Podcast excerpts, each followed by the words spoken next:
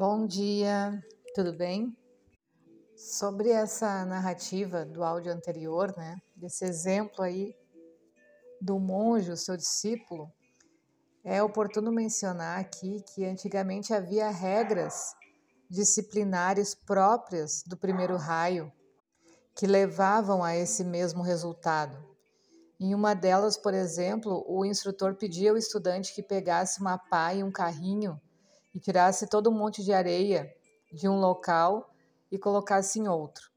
Terminada a operação, solicitava-lhe que voltasse com o mesmo monte de areia para o lugar de origem. Atualmente existem métodos mais modernos de se trabalhar com essa energia, e se a gente quiser, a gente pode fazer esse trabalho sozinho também. Uma possibilidade é de se escolher qualquer atividade da vida cotidiana que não seja muito significativa e atraente para nós e trabalhar nela todos os dias no mesmo horário durante um período. É exatamente isso que a gente faz nas orientações. Novos hábitos são criados através do exercício da vontade, que nada mais é do que a prática diária e a confirmação de que a gente quer realmente fazer aquela mudança dentro da gente, né? Mas, por exemplo, se a gente opta por molhar uma planta, a gente deve fazer essa tarefa regularmente no tempo estipulado, tempo esse que deve ser estendido à medida que os dias se forem, forem passando. E na execução da tarefa, a gente se propõe a observar a nossa atitude e o que está acontecendo como aconteceu na história que a gente estava falando, né? No caso da planta, a gente deve prestar atenção para o modo como a gente se coloca diante dela. Se a gente percebe as suas necessidades e se a molhamos usando a dose certa de água, ao descobrir sempre mais ao agir da forma mais perfeita possível, a gente vai nos transformando, mudando nosso temperamento e desenvolvendo qualidades, dentre as quais paciência, né? E outra proposta para se desenvolver a energia da vontade e poder, que afinal significa para nós o exercício do poder sobre nós mesmos, né? Então, consiste em que durante um tempo relativamente longo, a gente procure gastar dinheiro só o que for necessário e vital para nossa existência, ou para de outros, né? Isso nos permitirá aprender muito e nos trabalhará em profundidade, principalmente se observarmos simultaneamente o método antes descrito, fazer com regularidade o que não preferimos, até atingir a forma mais perfeita nessa ação. Não se sabe a priori quanto tempo a gente deve empregar nesse trabalho, mas fazendo, a gente pode constatar que a energia monetária começa a circular corretamente na nossa vida, de modo a não faltar nem sobrar, o que implica um reequilíbrio que vai se refletir em todo o trabalho feito em nós com as energias. Outro aspecto que a gente pode treinar para que a gente atinja o equilíbrio é o da execução das tarefas cotidianas, por mais simples que elas sejam, com a máxima perfeição e afeto. Se a gente tiver disposição para executar com esse espírito as nossas atividades diárias, a gente vai ficar surpreso com a potência da energia da vontade e com o que somos capazes de fazer. Mas enquanto nos considerarmos cansados daquilo que já fizemos durante a vida inteira, a gente vai reprimindo essa energia, permanecendo e mantendo-nos sempre no nível do desejo, no nível do eu gosto e do eu não gosto, do eu quero e do eu não quero, daquilo isso me agrada ou não me agrada, né? Enquanto for assim, aquela potência que nos faz assumir a vida para que ela possa ser transformada realmente, não emergirá em nós. Então é bom a gente se observar que mesmo aqueles que se rebelam contra a rotina tendem a acordar todos os dias, calçar sapatos, vestir-se e fazer os mesmos gestos até o final da encarnação, queiram ou não queiram. Também agem segundo ritmos, né? Às vezes pode ocorrer de nos, que a gente se coloque mais intensamente em uma atividade que nos foi dada sem que dela a gente goste, ou pela qual a gente não tenha interesse humano, mas que a gente deve empreender todos os dias da mesma maneira.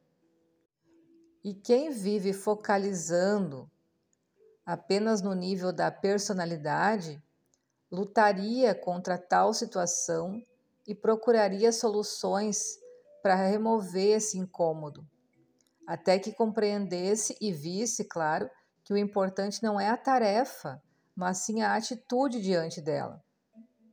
Importa fazê-la livremente, como se não estivesse executando ou como se fosse algo que é do maior interesse para a personalidade. Se a gente substituir uma atividade por outra porque assim a desejamos, a atividade seguinte também deixará de ser interessante, e assim sucessivamente. Então a gente vai estar sempre em busca de coisas novas e o desejo não tem fim.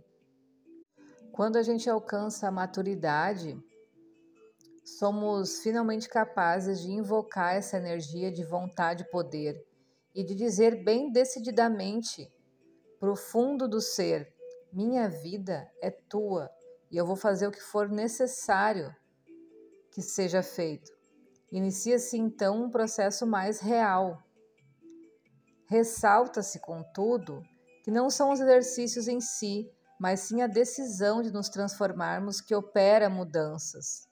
A gente passa então a ter consciência de como fazer todas as coisas nos mínimos detalhes, atentos a tudo, a fechar uma porta sem batê-la, a andar de chinelo sem arrastá-los.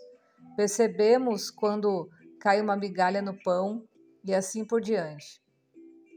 Se permanecemos nessa atitude, à medida que a energia da vontade vai emergindo e produzindo essa ordem em nós, a gente consegue ficar no controle não só dos pequenos fatos, como também de outros, de caráter subjetivo.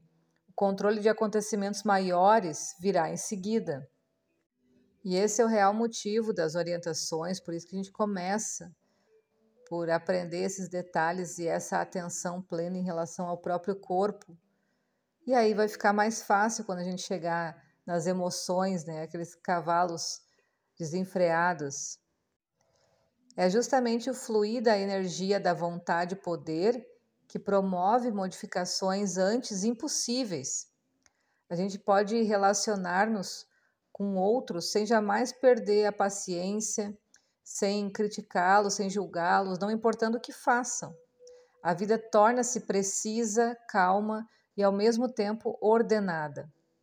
Entramos em um ritmo que não pode ser descrito por palavras, porque é criado pela vontade e poder que começamos a experimentar a partir de dentro de nós mesmos. Trata-se de um poder sobre nós próprios, sobre as forças da inércia que às vezes agem imperceptivelmente. Mesmo que não se tenha um temperamento de primeiro raio, essa energia, como a gente já falou, de algum modo está presente em nós, pois é imprescindível a cada temperamento e está na origem, na essência dos raios. A gente sabe que essa energia é de determinação. Quando a gente está sob a sua influência, mas ainda sem o devido preparo para recebê-la, a gente deseja exercer nossa vontade pessoal sobre os outros, o nosso poder sobre os objetos e pessoas. Pretender que o outro manifeste o que a gente está esperando desejando ou precisando e exigir que atenda às nossas expectativas caracteriza o tipo menos evoluído do primeiro raio. E quando, após várias experiências, a gente desiste de controlar os outros, a gente pode manifestar o tipo médio, tornando-nos capazes de receber o inesperado com certa compreensão e abertura podendo até mesmo apreciar quem nos traz experiências verdadeiras, embora inesperadas e desafiantes. O indivíduo de evolução média age como se estivesse diante do espelho, observando-se do mesmo modo que aquele que dizia para si mesmo: um inimigo para mim é tão importante quanto o Buda. Ok? Por hoje é isso e até mais.